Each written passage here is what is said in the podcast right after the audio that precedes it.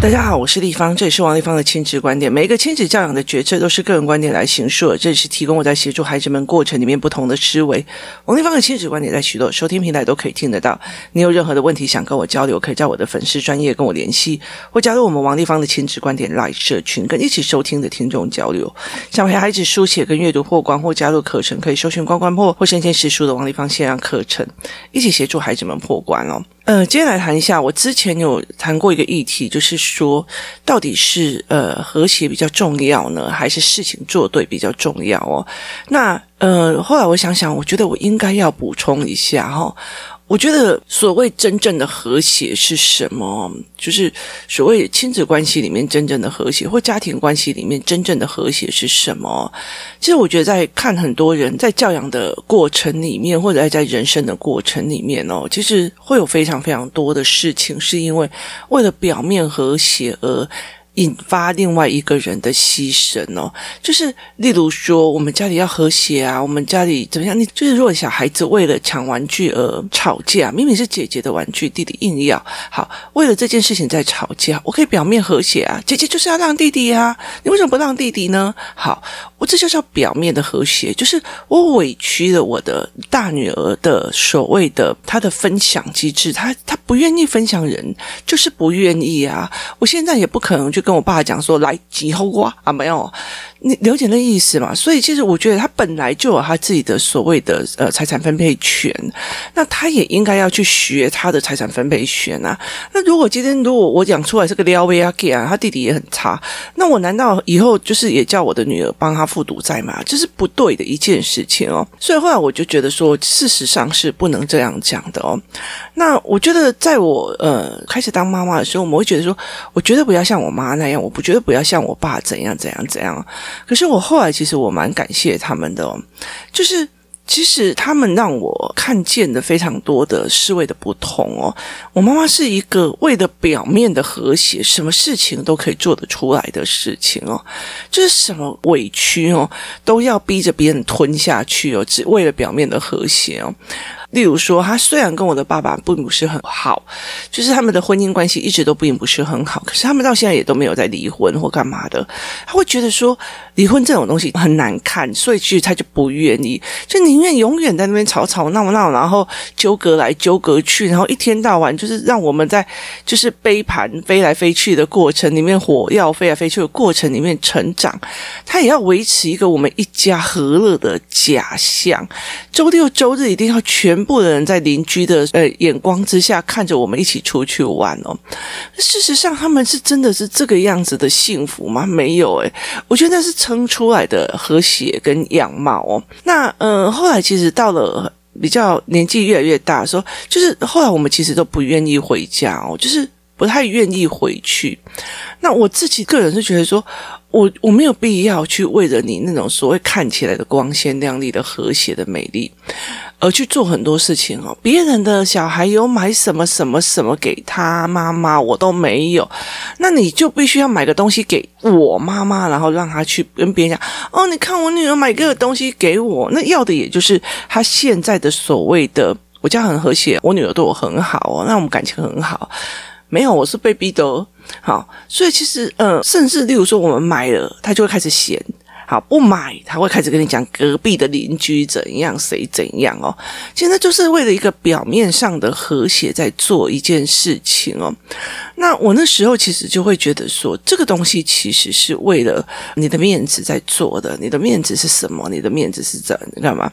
所以其实我觉得我在很多的过程里面哦，我会尽量的告诉我自己说，没有一件事情哦，没有一件事情比孩子的心理状况是重。重要的，他的要练的东西哦，所以我就会开始会觉得说，我为什么一定要为了面子跟所谓的和谐，牺牲我的孩子的所有的权益哦？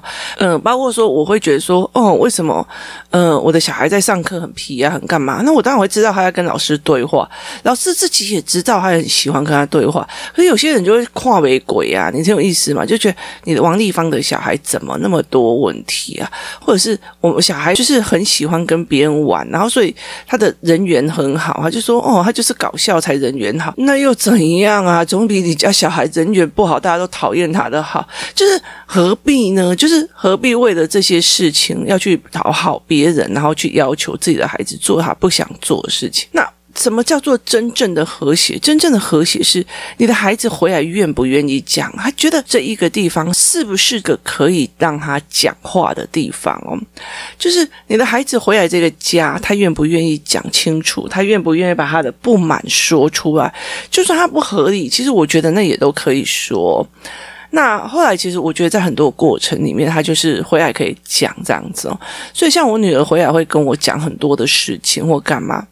那有些人在问我一件事情哦，他就在讲说，我们为什么要这么长的时间在陪小孩？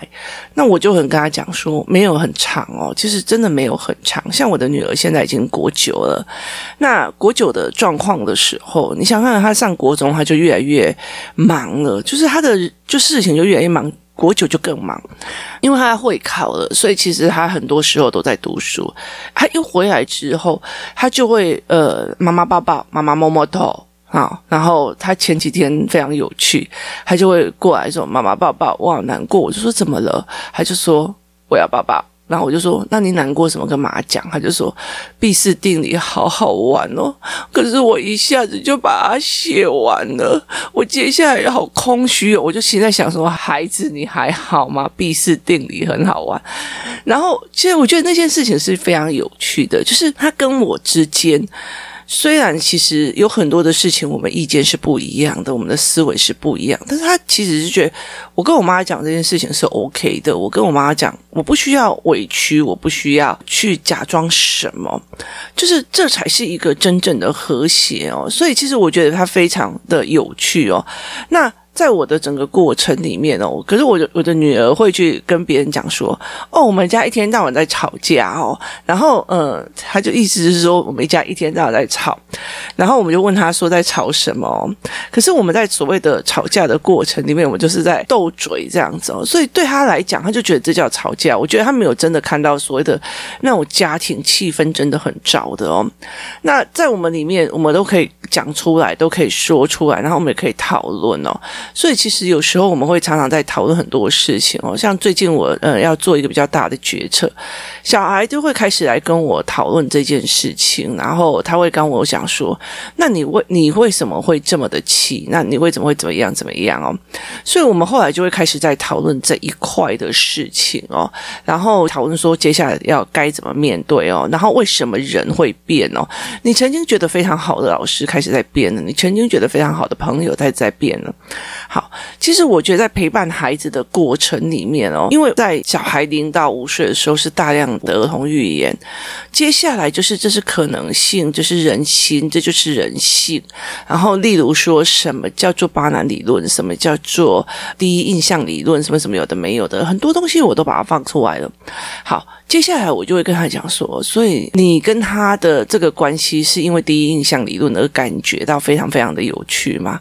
就是你对他的第一印象已经好到他接下来犯的任何小错都 OK 的吗？那其实很重要一件事情哦，就是非常有趣的一件事情，就是我的女儿她国中的时候一进学校的时候，就一个女生非常开心热情的去找她变成朋友这样子哦，然后结果我其实非常非常不喜欢那个女孩子哦。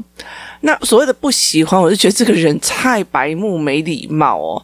那他的什么状况？你知道，他有一次哦，因为我女儿的呃英文成绩不好哦，你知道，我那时候还没有发现她眼睛是会散的，然后所以她其实念英文对她来讲是非常非常辛苦的。她会跟菲律宾老师聊天啊，聊南海策略，难干嘛？可是她的呃写字就是只要面对考卷的状况就很差。然后呢，这个女生就走出来，然后就跟我讲说。嗯，他就看着我就说：“哦，你是某某妈妈是吗？”我就说：“对啊。”他就说：“哦，你女的英文成绩真的是不行。”然后我就呃，然后他就说：“你身为一个妈妈，你难道不知道英文非常的重要吗？它超级宇宙无敌重要，你怎么不让他去学呢？他怎么可以考这样子的成绩呢？你身为一个妈妈，你当值吗？我就觉得 Hello，然后呢，他就在校门口，心里整个帮我讲过的一次这样，然后我就觉得孩子，你还好吗？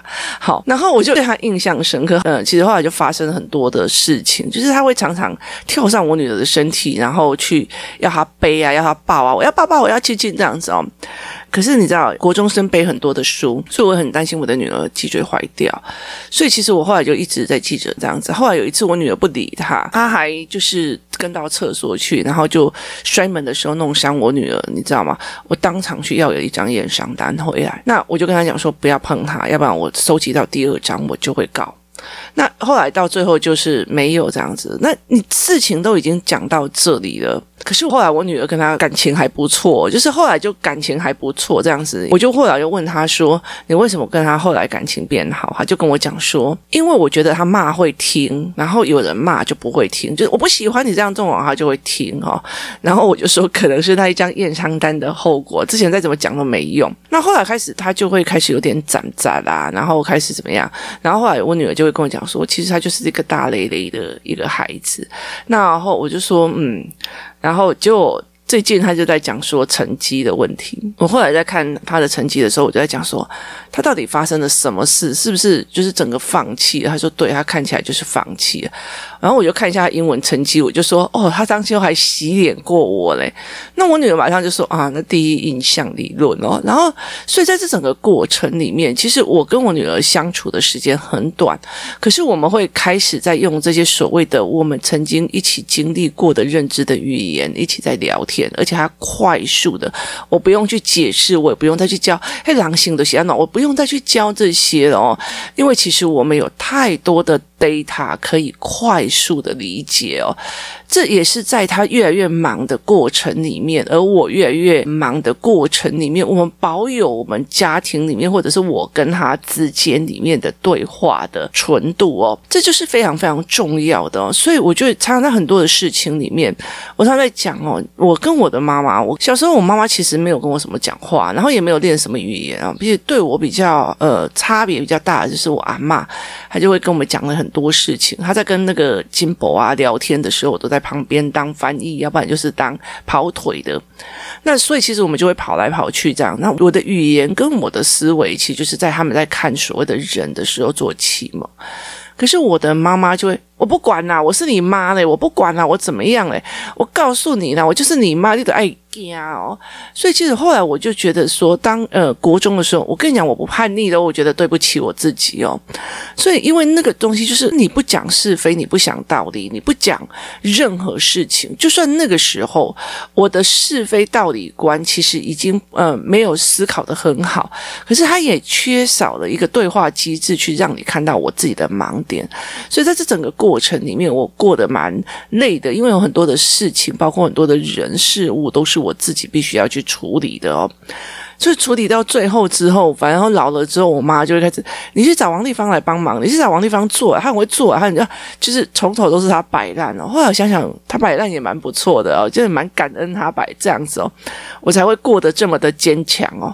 所以在这整个过程里面，它是一个非常有趣的思维模式哦。那。我就会开始在聊这一件事情哦，我觉得我们怎么去看很多的事，很多的我，所以其实呃，我跟我的孩子在很小的时候，我也跟很多的孩子在很小的时候，例如说我们在讲说，那共同点是什么？那怎样有的没有？那你是怎么分析的？你是怎么推论的？那你有考虑到他什么样的呃羊群效应吗？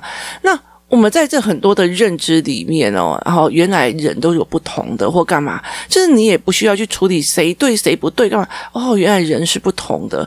好，这样子的状况是因为我在他十岁之前，就是大量的去利用这些东西建立起来基本概念，会让他们跟我之间，其实在叛逆期跟。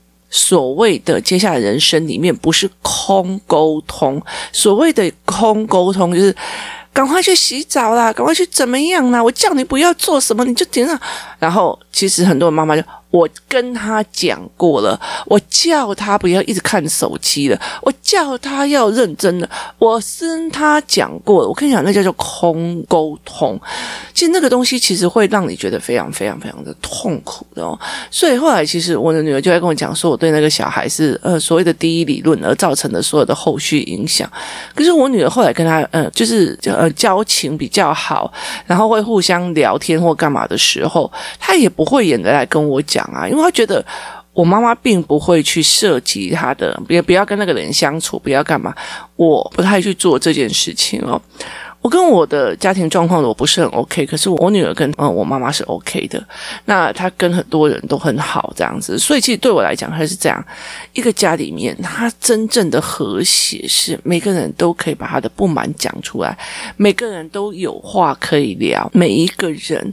就算委屈，就算开心，就算难过，就算莫名的闷，他其实都可以说出来，他都可以在里面得到疗愈的。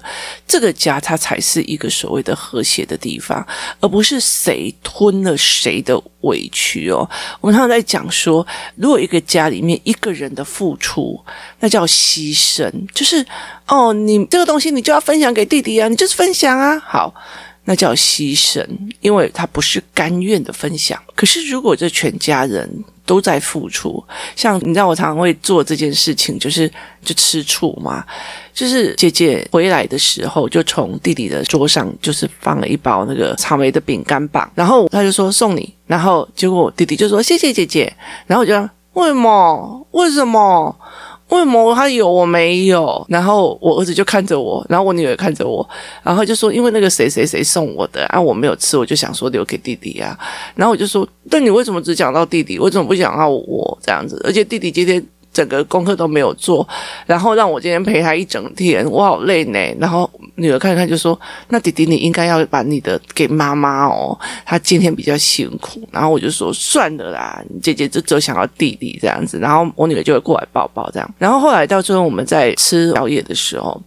然后，因为我买了一个新的产品嘛，就是因为我有之前喜欢吃那个摩佐拉起司跟那个所谓的叫做热狗球，就是外面长得像球，然后里面是一块热狗，然后还是放在气炸锅里面气炸一下就好。然后那天呃晚上，其实他们有一点饿，我就气炸这两样东西。然后后来我女儿吃的很开心的时候，我就跟她讲说：“你弟弟本来。”呃，下午就要吃了，可是他就跟我讲说，他要等到姐姐回来再一起吃哦。那我女儿就会说，哦，谢谢弟弟这样子哦。就是其实两个人之间，他们是互相想到对方，互相想到对我，这个才是所谓的气氛哦。没有一个人就是完完全全的在那边等付出哦，或者是有一个人完完全全的一直在牺牲哦。我觉得很多为了家庭的和谐，那个妈妈做个戏，你听我，可以用咸哦一。个人的付出叫牺牲哦，就是大家共同的付出才叫做和谐，才叫做爱哦。这是一个非常非常重要的一件事情哦。所以很多人就觉得啊，麦欧金娜走了，麦冲下，我跟你讲，那到最后就会变成你一个人的牺牲哦。那多事情都是这个样子的哦。所以真正的和谐哦，我觉得在很多的概念里面，很多父母都在想清楚哦，就事论事把事情做好哦。两个人在抢玩具哦，那我们就在想。刚好练协商，这个人他不愿意把他的东西借给他的弟弟妹妹。好，那一个在想，为什么？为什么你不愿意借给他？哦，因为他会把东西弄坏。这我跟朋友借的，这我怎么样？哦，所以他不让你相信了。哦，对，没错啊。如果有人要跟我借五百万呢，我会觉得说，因为他每次连五百块都不愿意还了，我怎么可能会借他五百万呢？所以其实我就是说。因为信用度的关系，我觉得在这整个过程里面，让这个要借的知道哦，信用度不好，让要借不借的人来厘清他为什么不借，不是只是因为他是我妹，所以不想借，因为他是我哥，我不想借，因为他是我弟，我就是没送。